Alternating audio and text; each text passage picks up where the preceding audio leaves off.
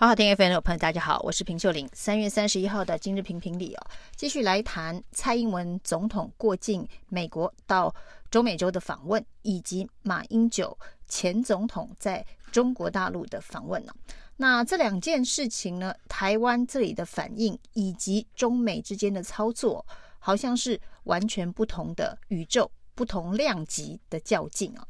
那在蔡英文过境美国这件事情啊，一开始民进党的大内宣是告诉大家，这是台美之间呢有史以来最高规格的一次过境访问。那包括呢有可能会见到众议院的这一个院长主席麦卡锡。那蔡英文在东岸跟西岸分别都有演讲啊，但是后来啊，大家发现，在东岸的这一个。哈德逊智库颁奖这个全球领导人，以及呢，在西岸跟麦卡锡见面之后，在雷根图书馆的演讲。那这两个智库图书馆重要的据点都是属于共和党。那在东岸会跟庞贝奥见面，在西岸会跟麦卡锡见面呢。这对于现在当家做主白宫的主人是民主党的拜登。看起来有那么一点点怪怪的。那事实上呢，在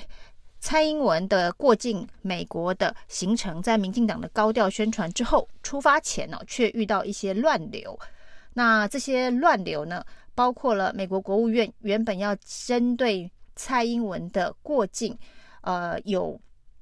简报。那没想到呢，在发出了新闻采访通知，说要做相关行程的简报之后，因为每一天呢、白宫的记者都在问同样的问题啊，到底蔡英文过境美国会跟过去有何不同，有什么样的突破？于是国务院决定要简报之后，没想到呢，采访通知才刚刚发出去哦。那二十分钟之后就通知说，哎，整个简报的行程要往后延了。那又过了二十分钟哦，直接通知取消，也就是不再针对这个蔡英文过境美国的事情进行单独的简报。那整件事情当然让在华府的记者都非常的错愕。那有媒体。直接问了国务院的发言人科比，没想到呢，科比非常谨慎小心的回应这个问题哦，特别强调这不是蔡英文第一次过境美国，那讲的好像他跟过去的过境没有什么不一样哦。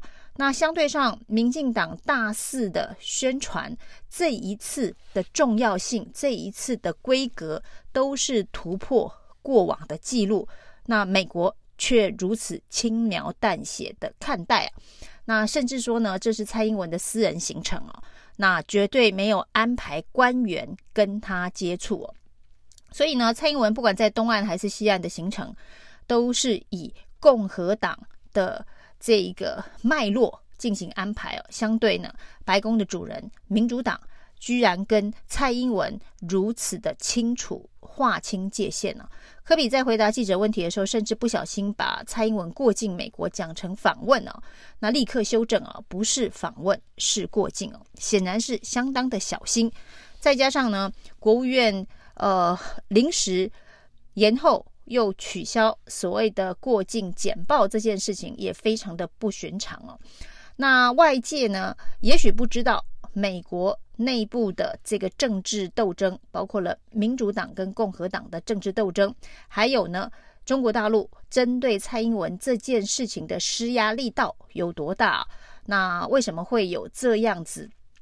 不寻常的安排，以及不寻常的讯息的释放出来哦？那有人分析呢，蔡英文过境美国以及台湾的角色，已经沦为民主党、共和党。内斗的一个筹码，甚至呢也成为美国总统拜登跟北京谈判，希望能够尽快的恢复沟通的一个筹码。也就是说呢，这个民主党的拜登会尽量的设法，呃，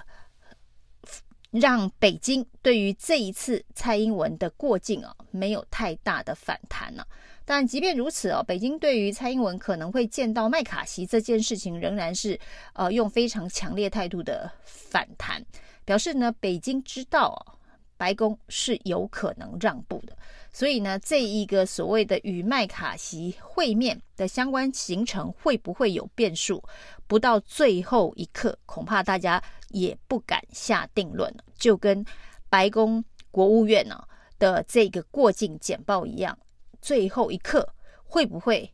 延后，然后取消？这有没有可能发生啊？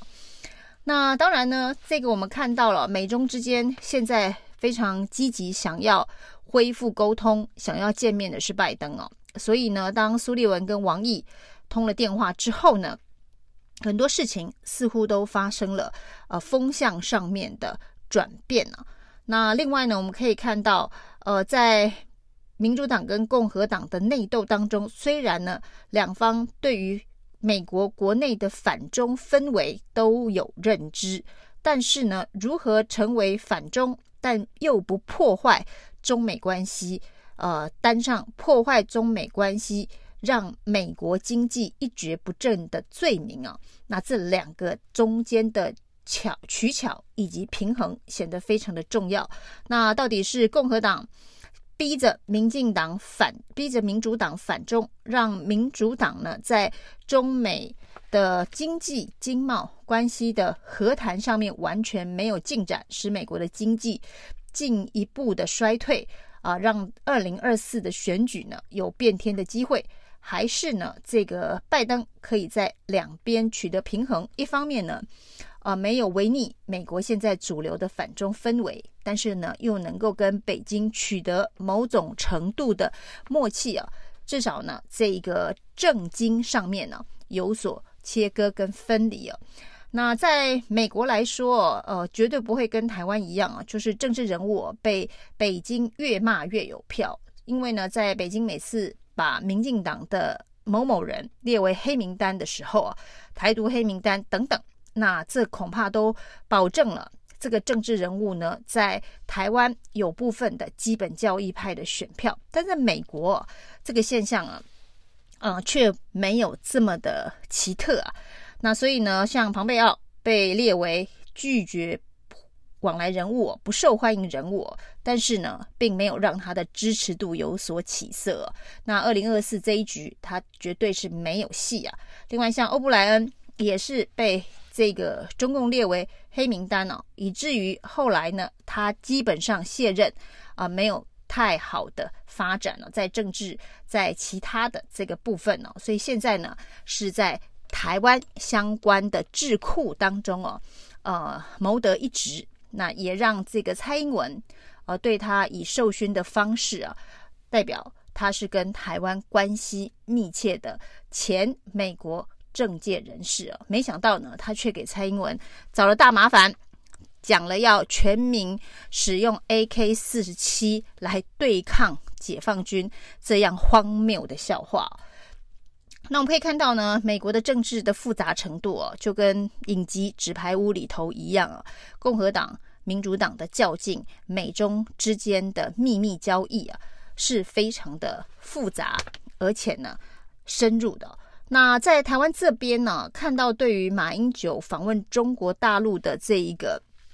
剧本啊。那民进党呢，可以说是慌了手脚，所以呢，不只是呃乱骂一通哦，包括什么这个总统哦，还有把二百五哦，还有把这一个台湾的沸沸之乱呐、啊、浮尸之乱呐、啊、等等，都跟马英九的这个访问中国大陆做一个连结啊。美国那边如果呢上演的是纸牌屋的合纵连横哦，台湾这边呢、啊、针对马英九访问中国大陆上演的，恐怕就是。万年不变的乡土剧哦，独派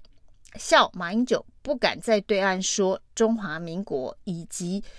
自表总统的身份呢。那偏偏呢，马英九这两件事情都说了，都做了，那以至于让独派脸上无光哦。那这样子的一个状况呢，只好呢用各式各样花招百出的方式呢，去鸡蛋里挑骨头。说呢，马英九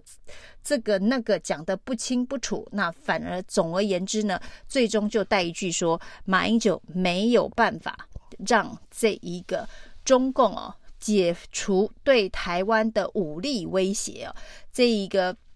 飞机照常来哦，这一个呃导弹照常对着台湾摆。